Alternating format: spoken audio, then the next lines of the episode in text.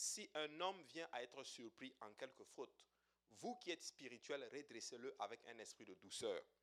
Prends garde à toi-même de peur que tu ne sois aussi tenté. Alléluia. Prions le Seigneur. Père, bénisse ta parole aujourd'hui. Nous te rendons grâce. Merci d'être dans ta présence. Nous ne voulons pas prendre cela pour acquis. Merci pour tout ce que tu fais pour nous, Seigneur. Nous te prions maintenant de prendre le contrôle des moments qui vont suivre et de m'enseigner ta parole avec amour, avec simplicité, aussi avec puissance, Seigneur. Qu'elle trouve de la place dans nos cœurs, qu'elle germe et produise des fruits qui vont nous conduire à la vie éternelle, Seigneur. Papa, prends le contrôle des moments qui vont suivre. Aide-moi à disparaître et que toi seul paraisse. Que toute la gloire te revienne. Au nom de Jésus, nous avons prié et nous disons tous Amen. Alléluia. Et vous pouvez vous asseoir. Voilà. Aujourd'hui, nous allons maintenant finir. C'est la partie 4 du livre des Galates. Voilà. Et qui sait, peut-être la prochaine fois, on va commencer avec une autre série, on ne sait pas. Ou bien on va faire un enseignement, on va faire quelque chose. Mais euh, aujourd'hui, on va finir le livre des Galates.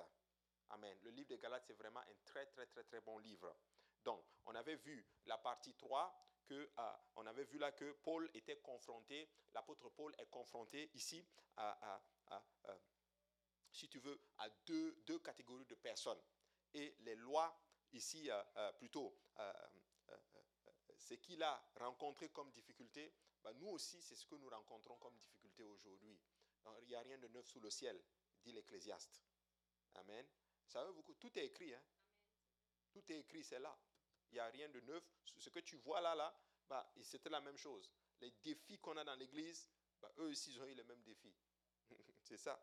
Et on avait vu que Paul, d'un côté, il y avait les légalistes, eux là, qui essayaient d'ajouter à la loi, donc, à la loi à l'évangile. Et on avait ceux qui sont libertins, donc c'est ceux qui veulent ajouter le monde à l'église. Euh, plutôt le monde à, voilà, à l'église. Et c'est ça qu'on a appelé la fausse, la fausse liberté. Donc d'un côté, on a la fausse justice, d'un autre côté, on a la fausse liberté. Paul considérait les deux extrêmes comme des ennemis, les ennemis de la croix du Seigneur Jésus. Donc, il y avait des ennemis, il y avait des détracteurs euh, euh, euh, des deux côtés. Amen. Comme dans l'Église, il y a ceux qui sont légalistes, ils veulent ajouter la loi.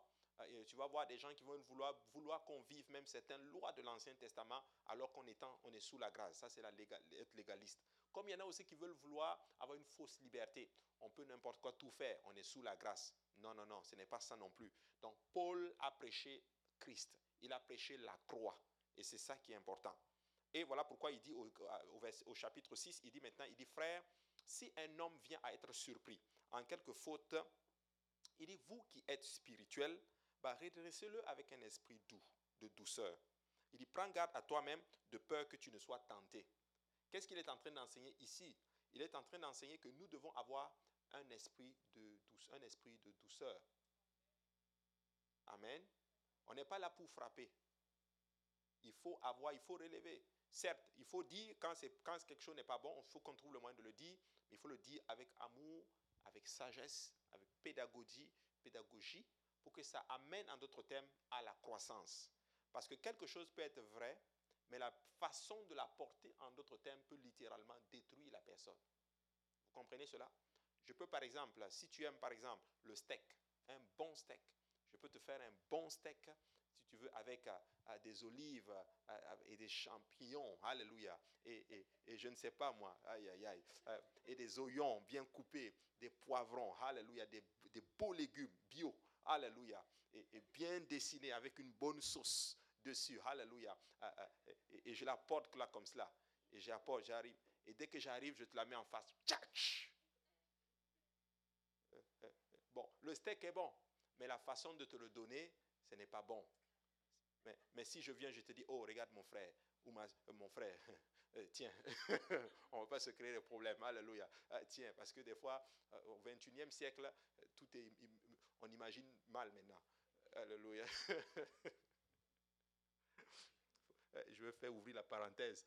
Mon frère, ce n'est pas parce que la soeur t'a salué que ça veut dire qu'elle est intéressée. Voilà. Bon, ma soeur, toi aussi. Ce n'est pas parce qu'il t'a aidé que ça veut dire que, bon, alléluia. Je referme ma parenthèse et puis je continue mon enseignement. Euh, euh, euh, alléluia. Voilà. Donc, c'est ça. Hein? C'est ça, non? Vous comprenez?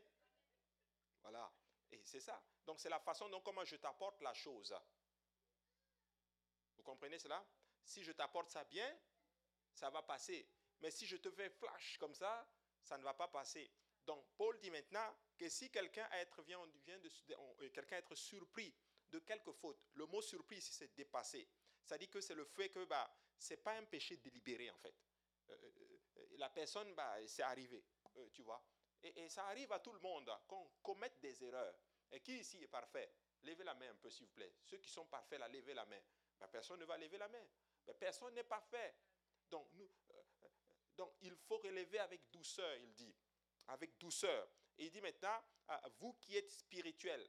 Donc, euh, tu sais, il y a des moments où tu vas être spirituel, il y a des moments où tu vas être moins spirituel. Tu sais, si tu ne relèves pas avec douceur, bah, Dieu peut permettre aussi qu'à un moment donné, quand toi aussi tu vas être un peu plus bas, bah, quand tu vas aussi être surpris, littéralement pris d'une quelconque faute, bah, Dieu va permettre qu'on soit aussi rough avec toi. Et là, tu vas comprendre que ça fait très mal. Donc nous devons nous relever. Et, il dit que quand ceux qui sont spirituels, quand tu relèves, bah, prends garde à toi-même, que tu ne sois toi-même tenté. Donc Paul sait qu'est-ce qu'il est en train d'enseigner aux Galates. Vous comprenez cela? Paul est en train de parler à l'Église. Peuple de Dieu, écoutez-moi très bien. Nous ne sommes pas parfaits. Alléluia. L'Église du Seigneur n'est pas parfaite. Et voilà, étudier dans le livre d'Apocalypse? Il parle au quoi? Aux églises, non? À chaque église, il dit, toi, voici ce que j'ai contre toi. Toi, j'ai contre toi parce que tu as, tu, as, tu, as, tu as laissé ton premier amour. Toi, j'ai contre toi ceci. Toi, j'ai contre toi ceci. Toi, j'ai contre toi ceci. Mais tu sais quoi? Écoute bien, il est au milieu de ces églises. Malgré leurs fautes là, il était au milieu d'eux. Tu sais, pour dire ceci, Christ est parmi nous, même dans nos erreurs. Je ne suis pas venu donner des licences pour commettre des erreurs, non. Mais je suis en train de dire que Christ est au milieu de son peuple. Amen. C'est important. Donc, euh, les légalistes, ils ne restaurent pas parce qu'ils utilisent les défauts des autres pour se faire, pour se faire euh, mieux paraître. Donc, ils vont utiliser la faute des gens. Euh, parce que tu vas voir que, un a commis un tel péché, tu vas penser que toi, tu es mieux. Ce n'est pas vrai du tout. Ce n'est pas parce que tel a commis telle faute que, par exemple, toi, tu n'as pas fait une faute jusqu'à ce niveau-là que tu penses que tu es mieux. Tu peux être même être pire. Alléluia. Voici pourquoi il est important, peuple de Dieu, de toujours aller devant le Seigneur en demandant la miséricorde et la grâce de Dieu.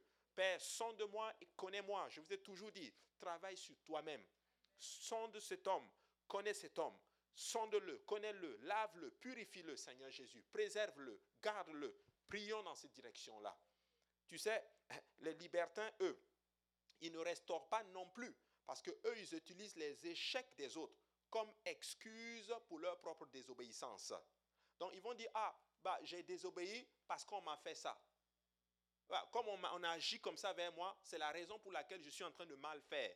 Écoute, tu, on ne peut pas justifier une faute. Tu ne peux pas justifier une faute. Une faute reste une faute. Ce n'est pas parce que, euh, il ne vient pas dire, ok, bah, si je vis de telle façon, parce que j'ai eu une enfance difficile. Ça ne fonctionne pas non plus là, là à la fin, à la fin, on doit tous faire la volonté de Dieu. Que tu aies une enfance difficile, que tu n'aies pas une enfance difficile, à la fin, là, on doit faire la volonté de Dieu.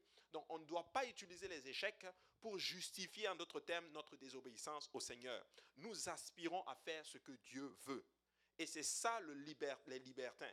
Et Paul était en train de combattre ces gens-là, et Paul était aussi en train de combattre ce qu'on appelle les légalistes.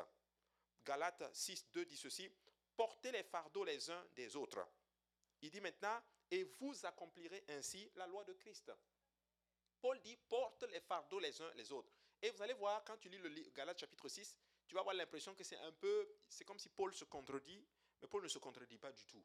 Regarde, si tu peux, est-ce que c'est possible d'afficher le verset 6, le verset 2 et puis le verset 5 en même temps? Quand tu vas lire cela là, tu vas avoir l'impression que c'est comme s'il se contredit, mais Paul ne se contredit pas. Paul sait exactement ce qu'il est en train de dire. Maintenant, au, verset 2, il dit, portez les fardeaux, portez les fardeaux les uns des autres et vous accomplirez la loi. Et au verset 5, il dit maintenant, chacun portera son propre fardeau. Est-ce qu'il se contredit? Il n'est pas en train de se contredire. Parce qu'il n'est pas en train de dire la même chose. Parce que nous, dans la traduction, bah, ils ont traduit par fardeau. Mais dans ces deux versets, c'est deux mots différents. Dans ce verset, le verset 2, Qu'est-ce que nous voyons ici? Il n'y a pas de contradiction. Amen. C'est deux mots différents pour fardeau. Dans le verset 2, cela signifie seulement un lourd, quelque chose de très lourd, une lourdeur accablante, un poids. quelque chose qui pèse, une difficulté en fait. Donc, quand c'est très lourd, Paul dit qu'on doit s'aider à porter, à porter les fardeaux. Tu comprends? Il est en train de parler, donc le mot grec qui est utilisé ici, c'est baros. Baros, qui veut dire lourdeur, accablement, poids, fardeau, une difficulté. Paul dit qu'on doit s'entraider là-dessus. Tu sais, j'espère que tu vas m'aider hein, à, porter mon fardeau. Tu vois, il y a des fardeaux que tu dois m'aider et il y a des fardeaux que je dois porter moi-même. Vous comprenez cela? Donc c'est ça, c'est ça que Paul est en train de leur enseigner. Il dit, euh, euh, tout ce qui est accablement, certaines lourdeurs, il y, a, certains fardeaux qui sont tellement lourds qu'on doit porter ensemble. Nous devons prier ensemble. Quand un n'arrive pas à prier, ne le condamnez pas. Priez pour lui, encouragez-le pour que la personne puisse se relever. Quand l'autre n'arrive pas à faire quelque chose, priez pour la personne, encouragez. On doit s'encourager. On doit porter les fardeaux. Amen. Le travail de Dieu. On doit porter le fardeau les uns les autres. On doit s'entraider. Qui peut dire Amen, par exemple, que bah, tel ne peut pas faire cela tout seul? Un, seul homme ne peut pas porter tout le réveil. C'est impossible. Voilà pourquoi on est ensemble. On fait ça ensemble. On va porter le réveil ensemble. Écoute, eh, ce paralytique, il était comment? Il était malade. Ce sont ses amis qui l'ont porté. Ce sont ses amis qui l'ont porté. Ils sont venus pour voir Jésus. Mais quand ils sont arrivés, qu'est-ce qu'ils ont vu? Ils ont vu que non, Jésus était, non seulement, il y avait tellement de monde et on ne pouvait pas entrer par la porte. Vous savez ce qu'ils ont fait? Ils ont ouvert le toit. Ils ont ouvert le toit. Et ils sont montés avec leurs amis sur le toit. Vous imaginez un paralytique porter quelqu'un, monter avec lui sur le toit, ouvrir le toit et le déposer devant le Jésus. Le verset dit ceci. Jésus voyant leur foi pas la foi de l'homme, non, mais la foi de ses amis. Et je lui ai dit, je vais le guérir. Vous vous rendez compte? Tu sais, Dieu peut restaurer quelqu'un, pas à cause même de la foi de la personne, mais juste pour ce que vous êtes en train de faire pour que la personne soit restaurée ou guérie ou sauvée. C'est ça. Jésus voyant leur foi. Et vous savez quoi? Eh, C'est plus en anglais que tu vas voir cela. Quand ils ont déposé le, monsieur sous devant le Seigneur, ils ont laissé les fils, le fil tomber. Parce qu'ils étaient sûrs qu'on ne va pas le reporter pour monter. Il va marcher. Ah. Ta foi peut être contagieuse. Ta foi peut pousser Dieu. Voilà pourquoi je crois que notre foi peut être contagieuse. Quelqu'un peut venir à l'église et la personne n'y croit pas, mais nous, on croit pour lui. Vous voyez? Donc Paul dit, ah, when Jesus saw their faith, he said unto, uh, uh, unto the sick of the, of the palsy, son, thy sin be forgiven thee. Attention, hein? Attention, je vous dis que, hein? Je vous dis que, hein?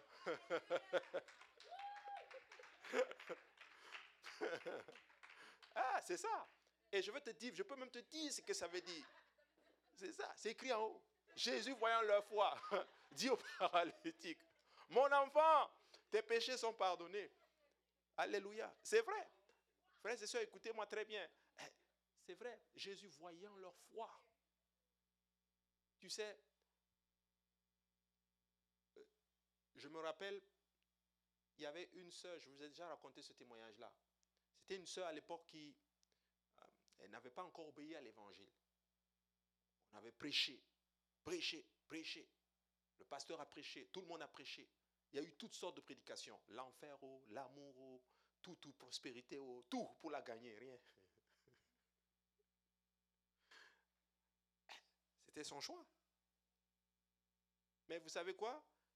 Pendant des années, elle était à l'église. Tout le monde se baptisait devant elle, mais elle, n'était pas convaincue. Et c'est correct aussi. Vous savez quoi? Je me rappelle un jour, un soir, c'était à Saint-Laurent, on avait fini le service. Un frère était devant. Puis le frère nous dit ceci. Moi, je suis fatigué que telle sœur n'a pas encore obéi à l'évangile. Moi, je suis prêt à jeûner sept jours pour elle. Qui me suit? D'autres disaient, moi je vais deux jours. D'autres disaient, je vais trois jours. D'autres disaient, moi je fais tel nombre de jours. Et ainsi de suite. On a commencé lundi. Mardi, elle s'est baptisée au nom de Jésus.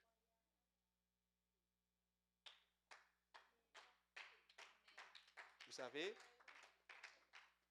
vous savez, nous pouvons porter les fardeaux des uns des autres. Nous pouvons prendre une situation et décider dire que Seigneur, là on décide que cette fois-ci là, là, c'est fini. Mais oui, c'est pour ça que c'est des principes spirituels qui existent.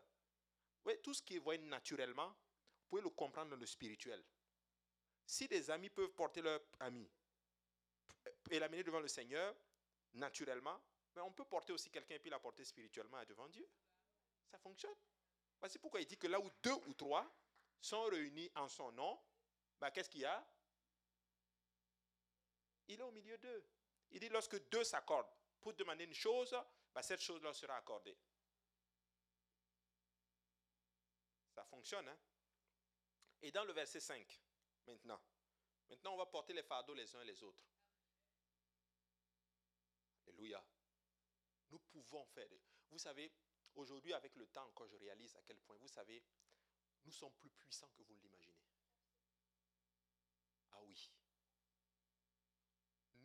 Pouvons affecter le spirituel à un niveau que vous ne pouvez pas imaginer. Je vous garantis, c'est vrai. C'est toujours la même chose. Une de nos sœurs était en France. Une tumeur dans le cerveau. Le lendemain, elle doit passer euh, pour faire une opération au cerveau. Le même soir, dimanche soir, les jeunes se retrouvent. On va prier pour notre sœur. Elle est en France. On prie.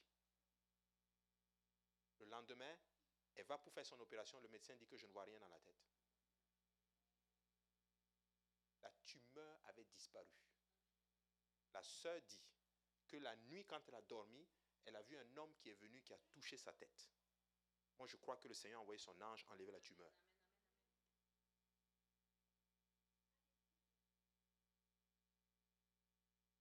fonctionne. Là où deux ou trois s'accordent pour demander une chose, hein, le Seigneur dit, moi je vais leur l'accorder. Vous savez, mettez-vous des fois ensemble. Prenez une situation. Mettez-vous en accord. Décidez un accord sur quelque chose que vous allez faire. Une activité spirituelle que vous allez faire.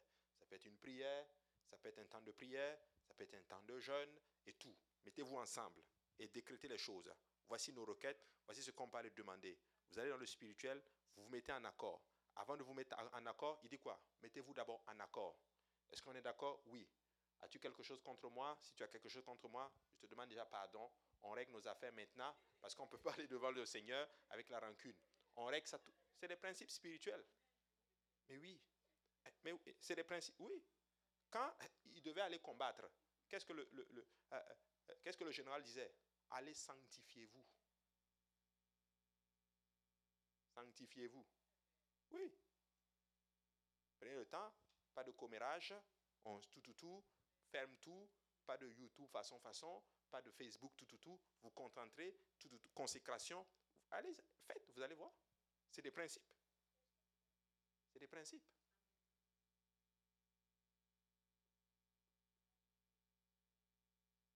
C'est ça porter les fardeaux. Même Jésus lui-même a eu besoin qu'on l'aide pour porter sa croix. Simon de Cyrène. Simon de Cyrène a aidé Jésus à porter sa croix à un moment donné. Vrai ou faux? Oui. Pourquoi il a permis cela? Il pouvait porter la croix tout seul. Moi, je crois qu'il a fait ça pour nous enseigner. Sur le chemin de la croix, là, il y a des Simons de Cyrène qui vont t'aider.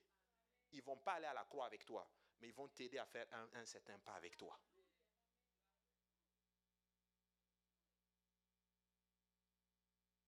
Alléluia. Vous avez envoyé un verset? Ah, ah je l'ai, c'est Portion. C'est ça. c'est ça. On va parler du deuxième fardeau. Mais vous comprenez ces principes-là Fardeau, dans le verset 5 maintenant ça signifie un sac de soldats. En fait, j'ai mon sac. Ça dit qu'un soldat va à la guerre, il a aussi son sac. Vous savez, les soldats là, ils sont équipés, puis ils ont leur sac. Il y a beaucoup de choses dedans, mais les choses de première nécessité et tout. Il a son sac et puis il fonctionne parce qu'il va en guerre. Chacun portera son fardeau. C'est ça la différence ici. J'ai des fardeaux que tu vas m'aider, mais j'ai des fardeaux que moi je porte parce que nous sommes en guerre. C'est une guerre spirituelle. Et il dit, chacun portera son fardeau. Tu vois, il y a des responsabilités personnelles que chaque homme doit assumer pour lui-même. Chaque soldat doit porter son propre sac, frères et sœurs. Il y a des choses que oui, je ne pourrais pas porter pour toi. Mais c'est ça. C'est ça. Quand Jésus allait à la croix, oui, il a été aidé, mais à un moment donné, il est allé comment? Tout seul.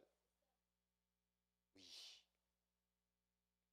Ça, c'est une charge ici, euh, euh, euh, comme un sac. Et l'Église n'est pas une agence ou n'est pas un club social. Je pense que je vais rester un peu ici. L'église, là, ce n'est pas un club social. L'église ne fait pas du social. L'église, ce n'est pas ça son objectif. Son objectif, c'est gagner les âmes. C'est prêcher l'évangile et tout. Donc, il faut comprendre ces principes-là. Donc, alors que nous sommes appelés à faire preuve de compassion en cas de crise, nous sommes également appelés à obéir aussi aux Écritures. Comprenez cela? Vous savez, des fois, je vais vous encourager. Je ne dis pas qu'on devient comme pasteur a, prêché, là, là, on ne fait plus rien pour ceci. Non, non, non, ce n'est pas ça de ce que je parle. Mais il y a certaines choses là. Laissez. Laissez, dans le sens où des fois, il y a des choses, des fois, je sais que des fois, on veut tellement aider les gens parce qu'on veut tellement les gagner. Mais en fait, on ne leur fait pas du bien, en fait. Oui.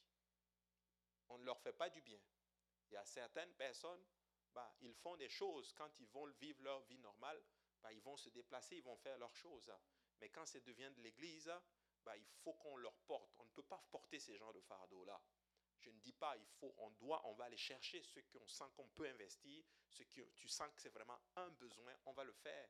Mais quand tu sens que ça commence à devenir plus un fardeau qui pèse, ce n'est plus ça l'objectif non plus. Mais oui, C'est ça?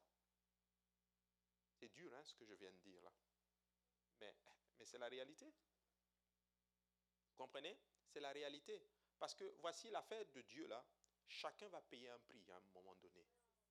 À un moment donné, chacun va devoir payer. Et chacun de nous, tu vas payer ton prix.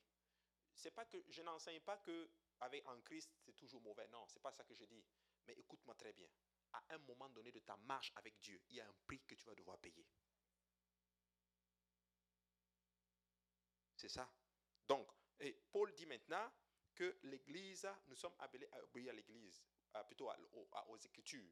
1 Timothée 5, 8, il dit maintenant, si quelqu'un n'a pas soin de ses, des siens, et principalement ceux de sa famille, bah, il a régné la foi, il est, il est pire qu'un infidèle. Paul dit que celui qui ne prend pas soin de sa famille, bah, il est pire qu'un infidèle. Il a même renié la foi. Qu'est-ce que ça veut dire ici?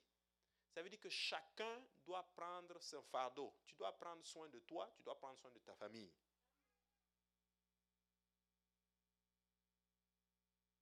Alléluia. C'est ça. Et maintenant, au verset 3 de 2 Thessaloniciens 3, 10, il dit, car lorsque nous étions chez vous, nous vous disions expressément, si quelqu'un ne veut pas travailler, qu'il ne mange pas non plus. Et maman Paul dit que si tu ne travailles pas, il ne faut pas manger. Et comme je sais que vous aimez manger, on aime manger, faut travailler. Ah. Ce n'est pas, moi qui le dis, hein. c'est la parole de Dieu. Mais plus dans le contexte de ce chapitre, chaque homme a la responsabilité de vivre les commandements de Dieu en tant qu'individu il ne suffit pas de faire partie d'une église qui vit les commandements de Dieu. Ce n'est pas ça le but. Oh, ça c'est une église puissante. Oh, eux, ils sont sanctifiés. Donc je viens et je jouis un peu de la puissance et de l'onction qui coule, mais qui est payée par, le, les autres. Mais c'est la même chose, non? Les cinq vierges folles, les cinq sages, les, vierges folles et les vierges sages. C'est ça, non? Ah, eh, eh, eh, les, les sages ont pris leur huile. Les folles, non. Quand leur huile est terminée, elles se sont tournées vers les sages. Prête-moi un peu ton huile. Les sages ont dit non, je ne peux pas te donner mon huile, il va pas, il va pas en rester assez pour moi aussi là. là. il y en a qui veulent vivre leur vie là. Et puis quand c'est chaud, prie pour moi. Parce que toi, tu as de l'onction. Ok, je vais jouir un peu de la consécration que tu as eue pendant que moi, je faisais mes bêtises. Pendant que je faisais mes bêtises, ah, j'ai gâché, gâché, gâché. Là, j'ai besoin d'onction pour être restauré. Ah, je connais sœur telle, elle, elle va toujours à l'église. Je connais frère tel, il va toujours à l'église. Prie pour moi. Mais lui, il a magasiné de l'huile, là, avec sa consécration. Et tu veux qu'il te donne cela. Vous comprenez un peu le principe? Écoutez-moi bien. Voici quelque chose que tu vas trouver dans la parole de Dieu. Chaque fois que tu te consacres, que tu pries, que tu cherches Dieu à tous les niveaux, il y a de l'onction et de la vertu que tu emmagasines.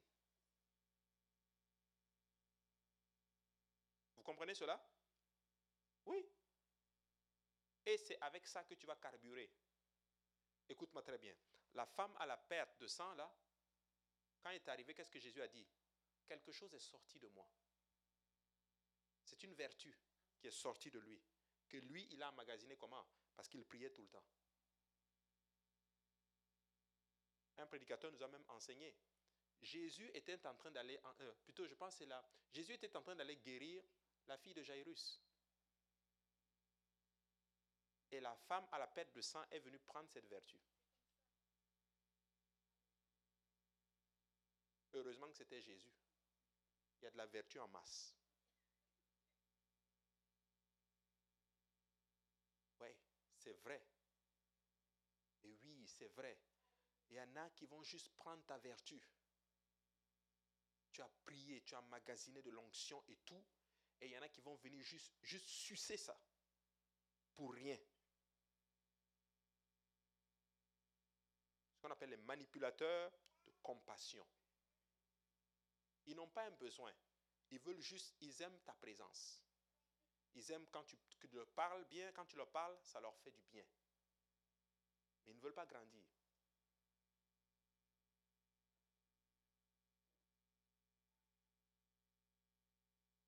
Alors qu'il y en a qui ont besoin de cette vertu pour croître. Et lui va venir, il va t'épuiser mentalement, psychologiquement, spirituellement. Alors que cette vertu, tu peux la donner à quelqu'un de nouveau qui est là. Aïe, aïe. J'ai mis mon doigt quelque part que je n'aurais pas dû. Je vais prendre vos questions, mais à la fin de l'enseignement. Écrivez vos questions parce que la parole s'envole, mais l'écriture reste.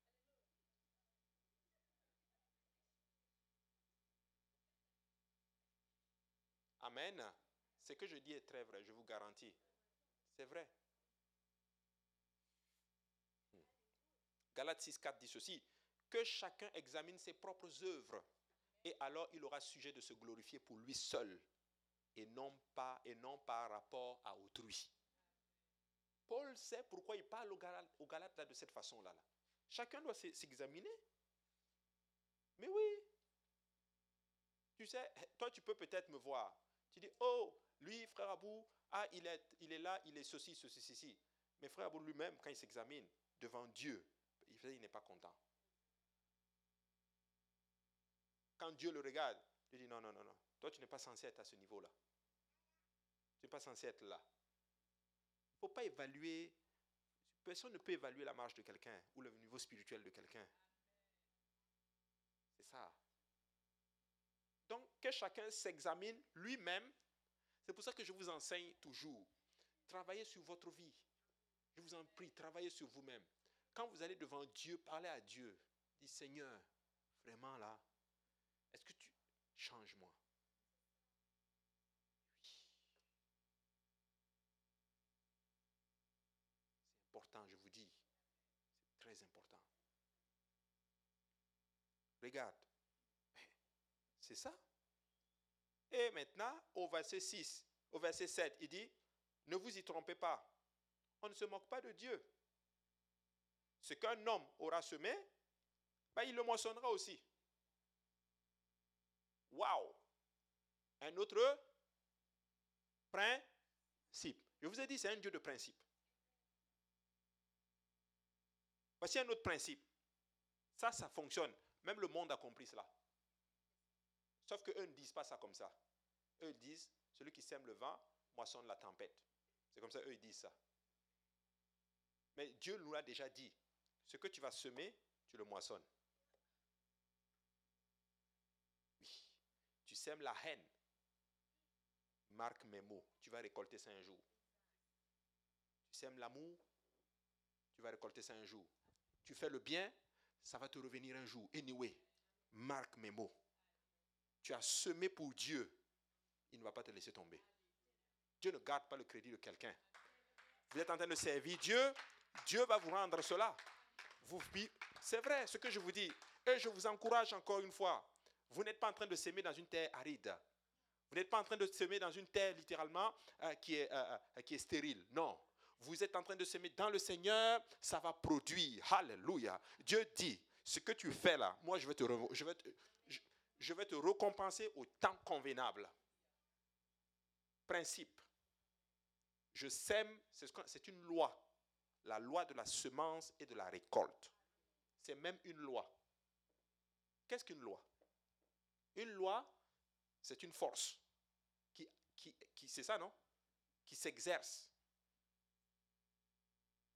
Je te donne un exemple. Une loi simple que toi tu vas comprendre, c'est la loi de la gravitation. Qui que tu sois, cette loi agit sur toi. peu importe, tu peux être champion, tout ce que tu veux, cette loi s'applique sur toi. La loi de la gravitation. Mais il y a une loi aussi qui s'applique, une loi spirituelle, la loi de la semence et de la récolte. Qu'avez-vous semé?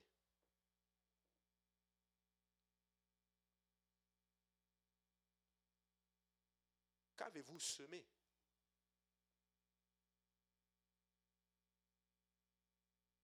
C'est ce que Paul dit. Ne vous y trompez pas. Hein. On ne peut pas se moquer de Dieu.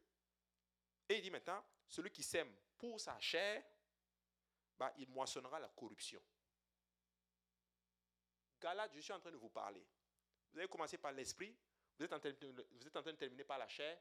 Je viens vous révéler une loi qui marche toujours.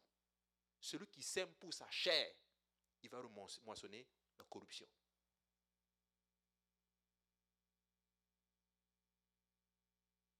comprenez cela? Et il ne finit pas là. Il continue. Mais celui qui sème pour l'esprit, bah, il va moissonner de l'esprit la vie éternelle. Donc, à toi de choisir maintenant. Il y a deux lois qui sont là. Si tu vas là, tu vas récolter cela. Marque mes mots. Suis pas prophète, mais voici la parole. Et il dit que celui qui sème maintenant pour l'esprit, c'est la vie éternelle. Donc, où est-ce que je dois semer maintenant? Pour l'esprit, pour la vie spirituelle. Et laisser le monde. Même si je ne suis pas en train de voir les choses maintenant, ça va venir. Parce qu'il y a un temps pour semer, il y a aussi un temps pour récolter. C'est ça. Et maintenant, il va encore dit maintenant une autre chose, ne nous lassons pas de faire le bien, car nous moissonnerons comment Au temps convenable, si on ne se relâche pas. Voici le problème maintenant avec la chrétienté. Pourquoi il dit si on ne se relâche pas? Parce que Galate avait commencé bien, ils sont en train de mal terminer. Maintenant, il dit maintenant, tu vas moissonner si tu ne te relâches pas. Il dit ce que Jésus a dit d'une autre façon. Celui qui persévérera jusqu'à la fin sera sauvé. Voici pourquoi l'Écriture encore dit que vaut mieux la fin d'une chose que son commencement.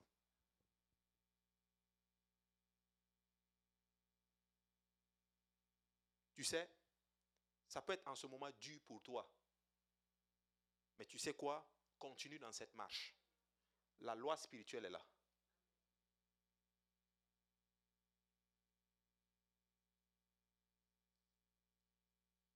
Voici pourquoi il est dit maintenant, sur le chemin de la croix, les pensées peuvent être attaquées, le doute peut survenir. Tu vas même te poser des questions. Est-ce fait le bon choix? Et tout. Sur le chemin de la croix. Mais sur le chemin de la croix, appuie-toi sur l'écriture. Parce qu'on voit Hébreu 4, 12 dit que la parole de Dieu est une épée à deux tranchants. C'est elle qui va séparer âme et esprit. Donc c'est elle qui sépare tout ce qui est émotionnel de ce qui est réellement spirituel.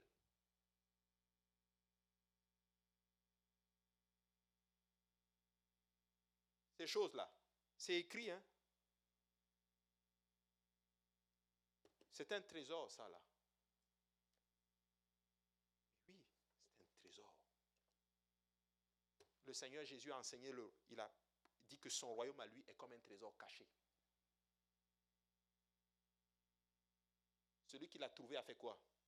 Il a tout vendu, tout ce qu'il avait. Il est allé s'acquérir ce trésor-là. C'est pour ça que la Bible dit, à qui est la vérité? Ne la vends pas. Ne vends pas ça pour le plaisir du monde. Ne vends pas cela parce que tu veux un mari. Ne vends pas ça parce que tu veux une femme.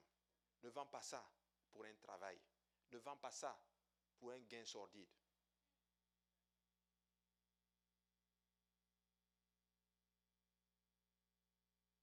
C'est ça, hein?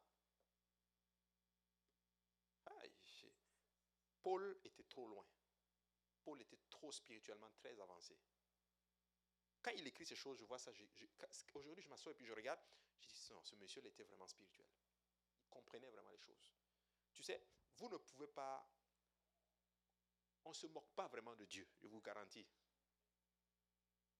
On ne se moque pas de Dieu. Tu sais, tu peux faire quelque chose de mal là, tout de suite. Et à la seconde près, tu as une bénédiction matérielle. Tu crois que tout va bien, que tu es correct. Mon ami, c'est un faux semblant. La loi, là, va, ça, va ça va te rattraper. Dans le spirituel, là, là, ils ont déjà averti l'équipe. Voici quelqu'un ici qu'il faut qu'on prenne. C'est ça la vérité, je vous dis. tu sais, oui, il y a un côté négatif, mais il y a aussi le côté positif du principe de la récolte. Souvent, on, souligne seulement que le côté négatif. Mais regardons aussi le côté positif. Semer pour Dieu. Voici le côté positif. Hey, vis pour Dieu, vis pour Dieu. Hey, jeune homme, jeune fille, écoute-moi très bien. Je parle des jeunes parce que c'est eux encore, c'est eux qui sont vraiment la proie de l'ennemi. Il n'y a rien dans le monde. Il n'y a rien dedans. Je te garantis. Reste avec Jésus. Oh Seigneur. Alléluia. Hmm. Tu sais, nous récolterons ce que nous sémons. Nous ne pouvons pas changer la récolte. Amen. Quelle tragédie de vivre avec les conséquences d'un péché qui est déjà pardonné.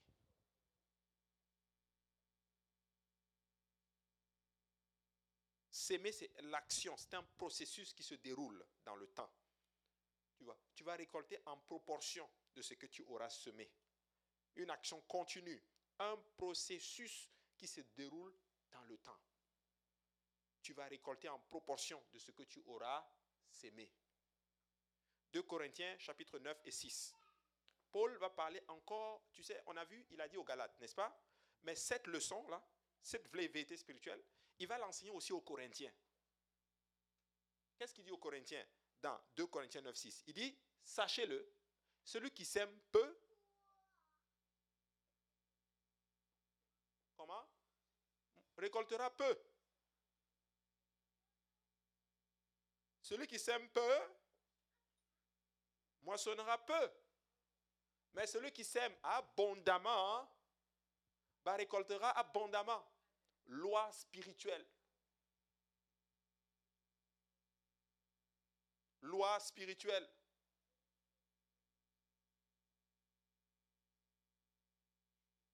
Si on te dit, qu'est-ce que tu fais? Je suis en train de semer. Je sème pour la vie éternelle.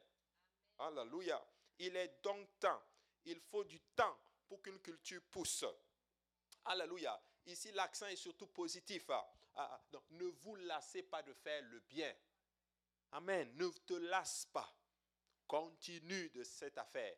Il y aura des moments où tu n'auras pas envie de le faire. Alléluia. Lève-toi juste. Ah, jette seulement. Même si tu n'as pas encore. Jette une semence. Jette une semence. Continue, mais progressivement. Ne te lasse pas de faire ce qui est bien. Dans ce contexte, le livre de Galates, beaucoup étaient devenus fatigués. Comme je peux voir que beaucoup aussi sont fatigués. Alléluia, alors qu'on sert le Seigneur. Ah, ah.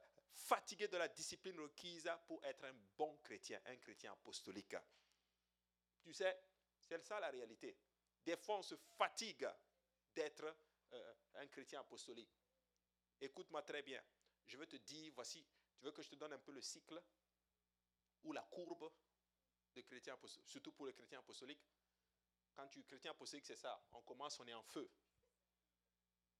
Tout va bien, on est en feu. Alléluia. Gloire à Dieu. On danse, on prie, on choue, on change tout, on change notre façon de tout, tout, tout. Tout, tout, tout. Tu chantes, tu te, la sanctification, là, tu fais ça en deux temps, tout, tout, tout, tout. C'est bon, gloire à Dieu.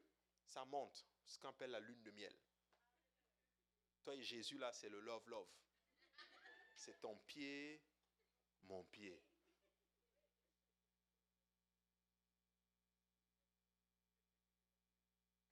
L'église commence à 8 heures.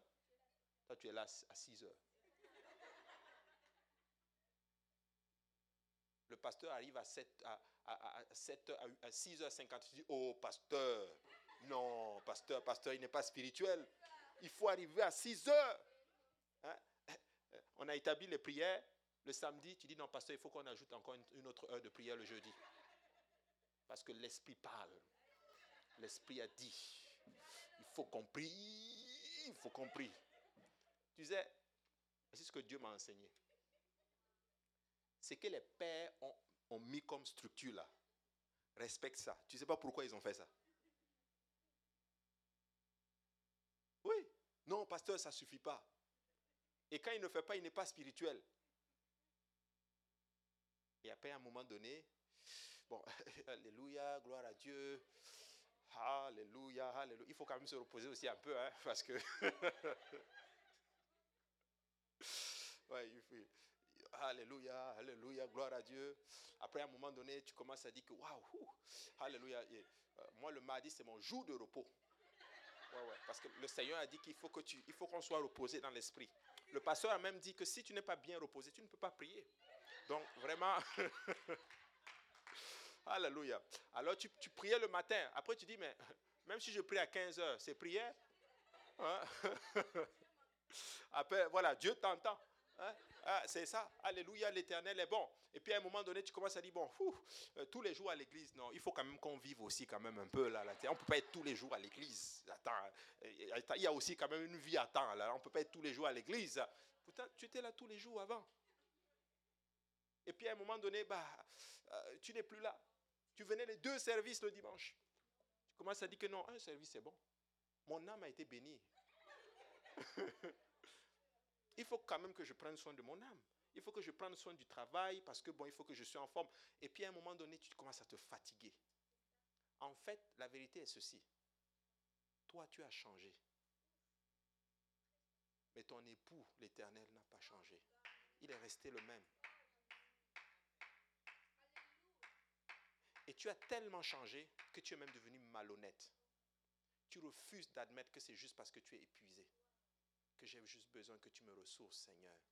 Mais tu commences à chercher des excuses pour asseoir littéralement le fait que, que, bah, que tu ne peux plus faire les mêmes choses que tu faisais avant.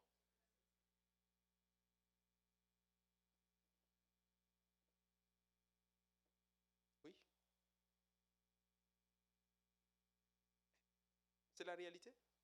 Paul dit maintenant qu'il ne faut pas, il dit ne nous lassons pas. Il y aura des moments où on est épuisé, c'est vrai. Remets-toi dans les mains du Seigneur. Même si tu as régressé, reconnais, non, c'est moi qui ai régressé. Mais Jésus n'a pas changé. Demande même au Seigneur de revenir à ton premier amour. C'est ça la réalité. Et puis à un moment donné, si tu continues dans ce sens de malhonnêteté, je te garantis, la prochaine étape, c'est ceci. Tu vas commencer à dire que l'Église n'est pas bonne, que l'Église est une secte. garantie. Mais c'est la courbe. Comment on sait tout cela? Tous ceux qui sont, par exemple, partis, c'est le même langage, même courbe. Voilà pourquoi moi, dans ma tête, je bénis Dieu. Il a figé quelque chose dans ma tête. Même si je suis, je, je ne sens plus rien. Je disais même à ça aussi à Pasteur ce matin. Je dis, Pasteur, tu sais, des fois j'arrive à cette place où, même en prière, sur mes genoux là, je ne sais même pas quoi lui dire. Tu sais ce qu'il m'a dit? Il m'a dit, même ton silence, le Seigneur sait interpréter cela. Reste quand même sur tes genoux.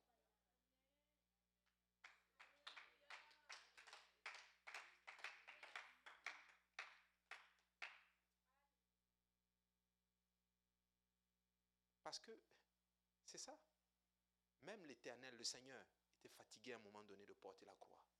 Alors qu'il portait la croix, vous vous imaginez Jésus qui porte la croix, puis à un moment donné, puis il tombe. Jésus. Fatigué. Frères et sœurs, écoutez-moi bien. Hein. Les temps sont compliqués, très compliqués. Ils sont durs, très durs.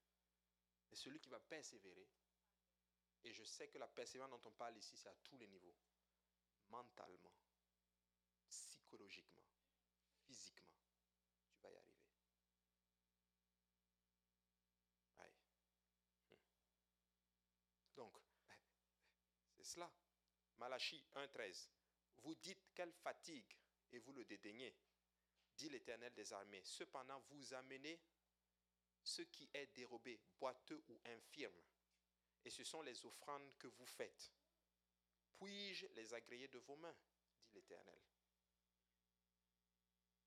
Il y a une moisson pour la fidélité. Il y a aussi une moisson pour la sainteté. On ne se lasse pas. On ne doit pas se lasser, je veux dire. Galates 6, 17, je termine avec cela. Que personne désormais ne me fasse de la peine, car je porte sur mon corps les marques de Jésus. Paul, oh Seigneur l'homme. Il ne me fait plus de la peine. Sur mon corps, il y a ses marques à lui. Ah, c'est ça, hein? Tu sais, la souffrance peut marquer un homme, une personne. Le péché peut aussi marquer une personne. Le légalisme peut marquer quelqu'un. Le libertarisme peut marquer aussi une personne. Mais tu sais quoi? Jésus aussi peut marquer quelqu'un.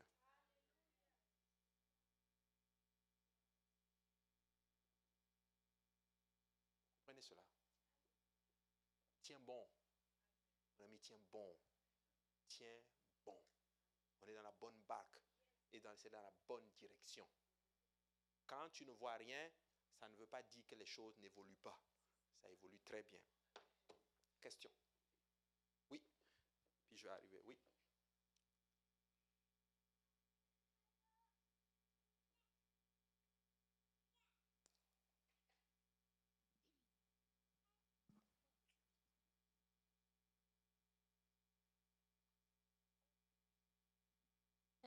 ma question, euh, ma question était de savoir, tantôt vous avez parlé euh, des responsabilités personnelles, comme le deuxième type de fardeau, et il y a une sous-section, vous avez parlé du fait qu'il y a des personnes euh, qui ne veulent pas travailler à leur propre salut, mais qui veulent juste épuiser notre vertu.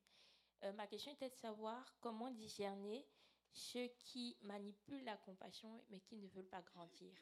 Parce que des fois aussi, il y a des personnes qui ont vraiment beaucoup plus de difficultés que d'autres.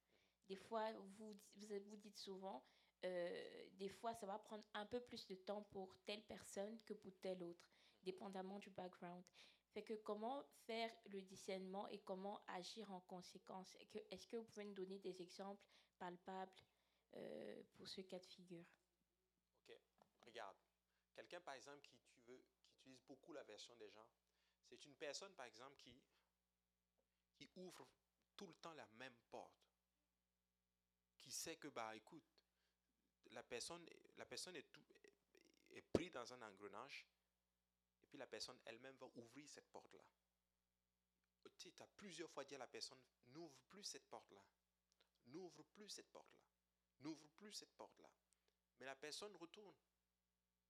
Et quand la personne tombe, La personne va t'appeler, par exemple, juste parce que la personne sait que tu vas consoler. La personne sort de là comme avec un pansement. Bah, tu es devenu sa drogue, en fait. Tu vois. Donc, tu vas voir ça beaucoup. Exemple, je peux te donner un exemple. Quelqu'un, par exemple, qui a un problème, par exemple, avec euh, l'alcoolisme. Tu dis à la personne, s'il te plaît, ne fréquente plus telle compagnie. Ok. La personne vient, Dieu restaure, ça va bien. Tu as consolé, tu as donné de l'amour, tu as donné de la force à la personne. C'est-à-dire, l'onction que Dieu, que tu as emmagasinée, tout toute la vertu que tu as pris, tu as déversé sur la personne et ça a aidé la personne. Quelque temps après, bah, la personne, lorsqu'il y a un manque, un besoin, la personne retourne encore dans le même endroit. La personne chute et la personne vient encore te revoir. Ah, à un moment donné, là, à un moment donné, la personne, tu vas dire, tu vas juste laisser la personne. Écoute, tu sais très bien que cette porte-là, il ne faut pas que tu l'ouvres.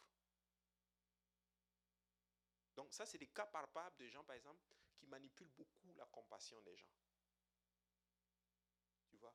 Ils vont littéralement retourner à leur vomi. Tu sais?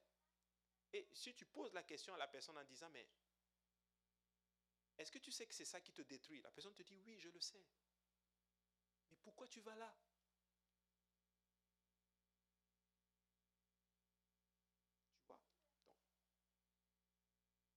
Oui, vas-y. Attends, j'ai une autre question. Hein. Ouais, mais est-ce que ça répond La première question est répondue? Ça À moitié?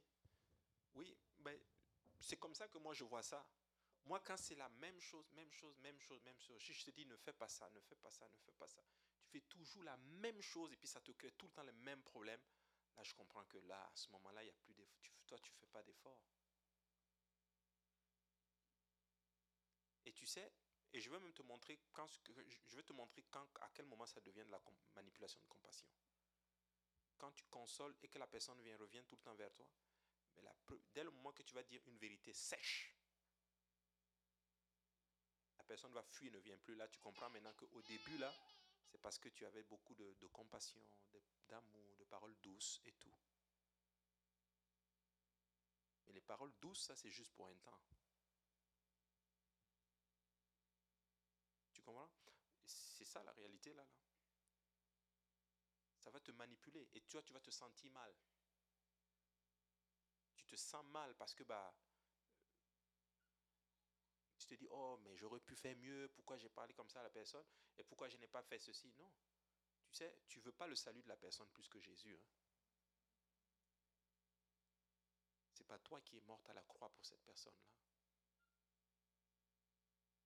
C'est pour ça que Jésus a dit, chacun va porter sa croix. Je peux aider. À un moment donné, quand je vois que toi-même tu es décidé à tout, tout, tout, bah écoute. Je te l'ai dit. Tu sais, je vais dire, ok, ok, ok, ok, mais à un moment donné, gars. Jésus lui-même dit, la Bible dit que le Seigneur lui-même a dit, euh, le, Seigneur, a, comme il te dit, il dit, le Seigneur se repentit ah non, il dit, mon esprit ne contestera pas toujours avec l'homme. C'est ce qu'il dit. Comme je te dis, je te dis, je te dis, bah moi je conteste plus. C'est ça que tu veux? Go ahead, vas-y. Ah, c'est triste, mais c'est comme ça.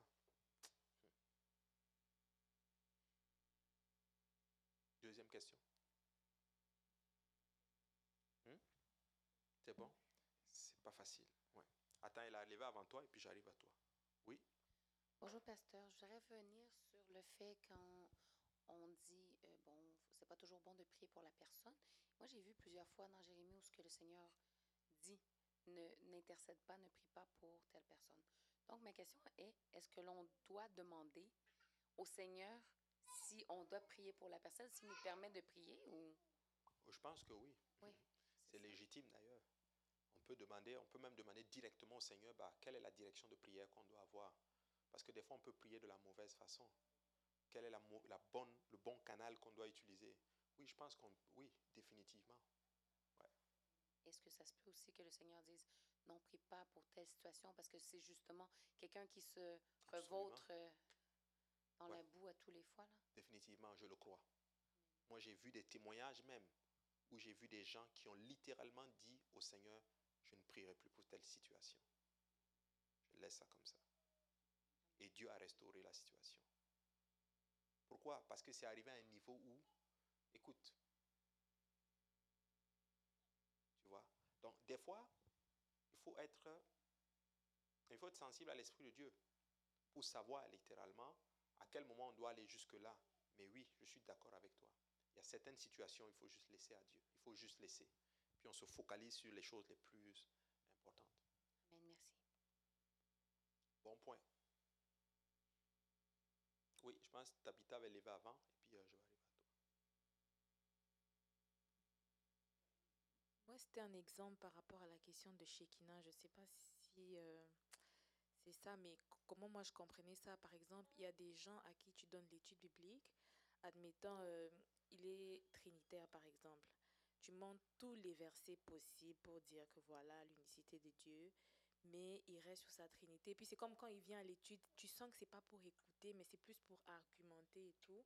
Ça, c'est aussi un exemple de quelqu'un qui est là juste pour te vider. Et quand tu finis l'étude biblique, tu as même l'impression que moralement, tu es fatigué, en fait. Définitivement. Absolument, yes. Right. Tu as tout à fait raison. C'est exactement ça. Et tu vas arriver à ces points-là où il y a des gens qui sont comme ça. Paul dit il faut fuir les discussions vaines. Il y a des gens, c'est des agents littéralement que le diable envoie. Excusez-moi le terme là.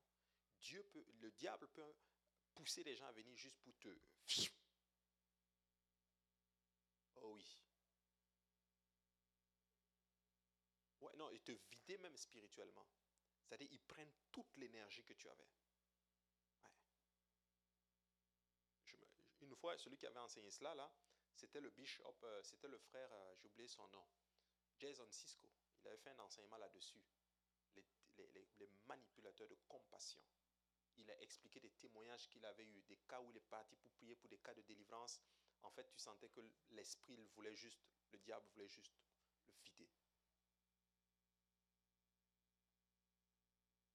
Tu sais, tu investis sur quelqu'un, si la personne à un moment donné ne fait pas d'effort là, là, tu laisses.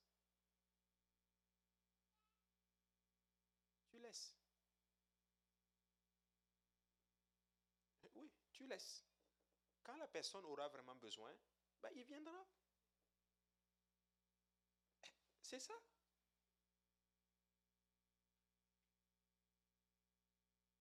Et je sais, oh, mais pasteur Abou, mais qu'est-ce qui va lui arriver?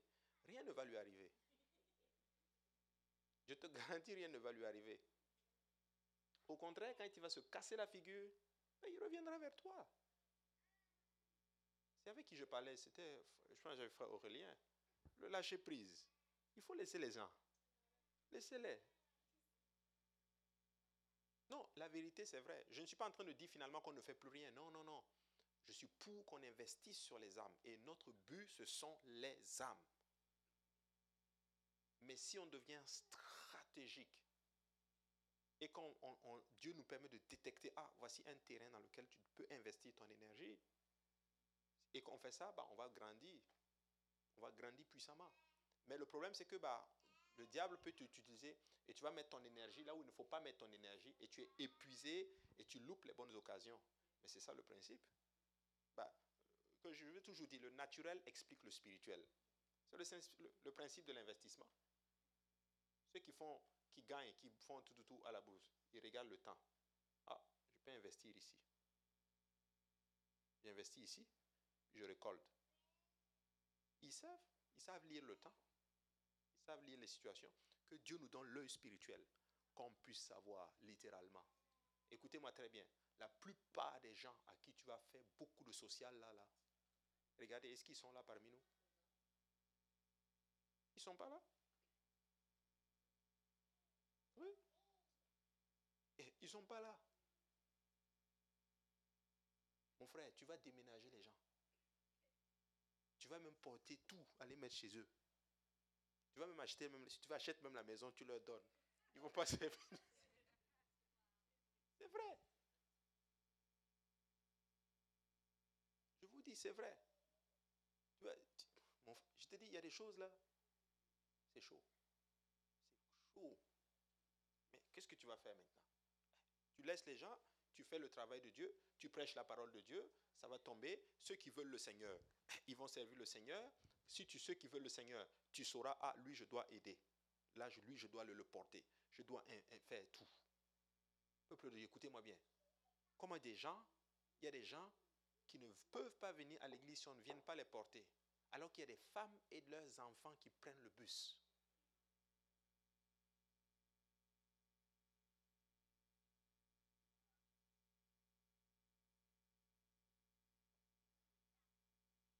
Tu peux comprendre cela.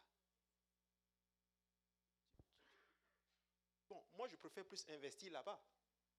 Parce que je vois qu'il y a de la volonté. Je préfère prendre, aller prendre eux et puis venir puis investir là-bas. Que de courir avec quelqu'un. Ah, oh, mais pasteur, il a dit que s'il ne vient pas le chercher, il ne va pas venir à l'église. Il ne va pas venir à l'église. Bah bon, c'est pas grave. Quelqu'un d'autre va venir prendre sa place. C'est tout. Mais c'est pas facile. On fait. Sœur Jaël, bientôt terminé. Oui, pasteur. Euh, moi, j'aurais deux questions. La première, mhm. dans euh, 2 Thessaloniciens 3.10, quand Paul dit que celui qui ne travaille pas, qu'il ne mange pas, quel est le sens de travailler ici? Parce que, en tout cas, dans la société dans laquelle on vit, quand on parle de travailler, c'est nécessairement de se lever, d'aller soit dans un bureau ou aller faire quelque chose, mais le sens vraiment derrière travailler ici, est-ce que c'est investir, c'est vraiment de juste pas rester paresseux? Oui, définitivement. C'est vraiment le fait de ne pas rester paresseux et de ne pas dépendre toujours des autres. Parce qu'il y a des gens, ça dit, ils dépendent, ça dit, ils ne vont pas assumer leur, leur ils vont pas s'assumer et en cas de besoin, bah, ils vont se dire, de toute façon, bah, c'est y a l'église. Il suffit juste que je lance un, un, SOS, quelqu'un, une bonne âme va venir, tout, tout, tout. Et on devient des méga spirituels dans ce cas-là. Oh, priez pour moi, vraiment, priez vraiment que le Seigneur pourvoie parce que vraiment, depuis hier soir, il n'y a rien à manger à la maison. Vraiment. Alors qu'au fond, tu es juste en train de lancer une doléance pour dire que pardon, est-ce que quelqu'un peut me soutenir? Ce n'est pas vraiment envers Dieu que tu envoies ça, là. Vous comprenez? Priez pour moi parce que vraiment, ça fait 24 jours qu'on n'a pas mangé. Alléluia. Priez vraiment pour une touche du Seigneur. Une touche du Seigneur. Voilà. Alors que non, tu n'as pas géré bien tes choses, tu ne veux pas aller travailler. Vous savez, j'ai dit ce, à Jean. Tu sais, quand la galère frappe là, on ne trie pas le travail. On ne trie pas. Parce qu'il faut que tu manges. C'est juste temporaire. Fais quelque chose. Dieu va bénir. C'est vrai. Dieu va bénir. Mais Dieu bénit toujours quand il voit qu'il y, a beaucoup de... Il y a il y a, qui encourage. C'est ça. Mais si on ne veut rien faire, est-ce que ça va fonctionner? Mais non. Si tu commences un travail, une semaine plus tard, tu laisses le travail pour une quelconque raison, je peux comprendre. Mais si ça commence à être répétitif, je commençais un travail, ah, ok, une semaine, ah non, bah, j'ai laissé parce que bah, c'était, euh, ah, bah, euh, là-bas, on m'a mal parlé. Bon, eh, on fait comment maintenant? Si toi, on te parle mal et puis toi, tu laisses le travail, mais on va avancer où? On n'avance pas. Mais oui, parce que là où tu vas aller au prochain travail, quelqu'un va te parler mal aussi. Tu vas laisser ça aussi? Non. On peut t'insulter s'il faut. Toi, tu as un objectif. Tu dois assurer tes factures, tu dois manger, tu dois prendre soin de ta maison, et ainsi de suite. C'est ça. C'est ça. Donc, c'est un peu cela. Ça répond à votre question? On va se lever et puis on va prier. Oui, notre question? Oui. Oui, la deuxième question est selon 1 Timothée 5, 8, mhm. quand euh, Paul écrit à Timothée, il dit si quelqu'un ne prend pas soin des siens, en particulier des membres de sa famille, il a renié la foi et il est pire qu'un incroyant. Euh, ma question va dans le sens que, de par votre expérience, est-ce que vous pensez que c'est possible d'être submergé par les responsabilités familiales au point que ça puisse en sur l'œuvre de Dieu? Si oui, dans ce cas de figure, c'est quoi la meilleure approche à avoir en fait pour trouver un bon équilibre entre les deux? Oui. Ah, tu sais, Paul enseigne toujours un équilibre comme on parle de libertins et puis aussi des légalistes, le même principe aussi là, sont là aussi. Le problème, c'est que oui, il y en a aussi en d'autres thèmes qui veulent, quand on dit s'occuper de la famille, ils vont utiliser le verset aussi bah, de façon inappropriée. Bah, voilà, on a dit qu'il faut que s'occuper de ma famille. Voilà, je ne viens même plus à l'église. Non, je m'occupe de ma famille. Tu n'es pas là, pasteur, je, m'occupe de ma famille. Ah, je m'occupe de ma famille. Ah, tu fais quoi? Non, je m'occupe de ma famille. Ah, je m'occupe de ma famille. Bon, on fait comment maintenant? Ça ne fonctionne plus. Donc la famille, là, c'est devenu genre tout. Non, il faut vraiment un équilibre entre les deux. Donc oui, nous devons faire l'œuvre de Dieu. Le plan est ceci. En fait, fais l'œuvre de Dieu avec ta famille. Voilà. Oui, nous devons prendre soin de la famille, mais pas au détriment non plus de Dieu, là. Paul enseigne toujours un équilibre. Tu vois? Tu vas voir toutes sortes de choses. Je t'ai dit, hein, surtout quand... parce que, tu sais, l'homme est très ingénieux quand il ne veut pas faire quelque chose. C'est très facile de trouver des excuses. Surtout quand on ne veut pas faire la volonté de Dieu et qu'il y a la famille, bah voici un bon alibi. Bon, je dois prendre soin de ma famille. Oui, c'est vrai, il faut prendre soin de la famille, on ne peut pas tout faire quand on commence à avoir une famille, c'est normal, mais à un moment donné, il y a certaines personnes, tu sens que bon, il y a un peu d'exagération, un peu. Oui. Mais qu'est-ce que tu peux dire Tu peux peux rien dire. Tu laisses, tu regardes, tu dis gloire à Dieu, puis tu avances. C'est tout. Mais personnellement, individuellement, allons devant Dieu et dis Seigneur, moi je veux un équilibre. Je ne veux pas arriver à une place que cette même famille que tu m'as donnée devienne une idole. tu dois rester numéro un. C'est ça. Parce que quand je n'avais pas cette famille-là, je n'avais rien. Qui a donné? C'est Dieu, non? Maintenant que Dieu a donné, on trouve maintenant que c'est, je dois prendre soin de cela. Et on va trouver même les versets bibliques pour baquer notre mauvaise foi.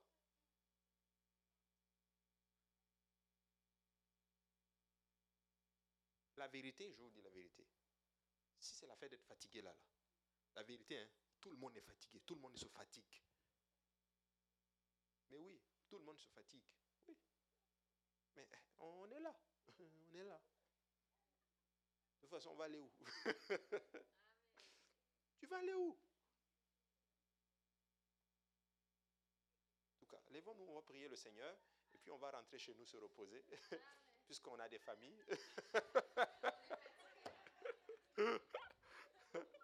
Alléluia. Élevons la voix et prions Dieu.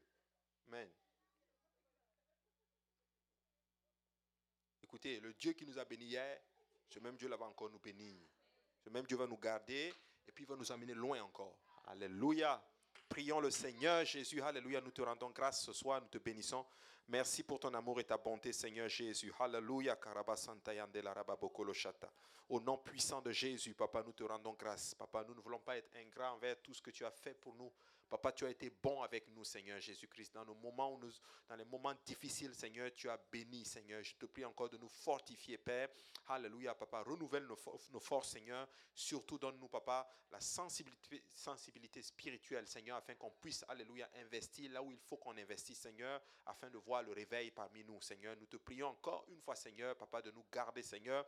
Aide-nous à ne pas à, nous tromper par des faux raisonnements, Seigneur Jésus-Christ, mais à regarder la réalité en face et à faire ce qui est important. Car ta parole déclare que ce que nous moissonnons, ce que nous sémons, nous allons aussi euh, le moissonner, Seigneur. Nous voulons moissonner dans ton royaume, Seigneur. Nous voulons moissonner, Seigneur, Alléluia, pour la vie éternelle, Seigneur. Et nous savons que nous allons récolter la vie éternelle. Que toute la gloire te revienne. Garde mes frères et sœurs, Seigneur, que ton sang les couvre, que ton mur de feu soit autour d'eux, que tu assignes des anges pour leur protection, Seigneur. Au nom de Jésus, nous avons prié. Nous disons tous Amen. Alléluia.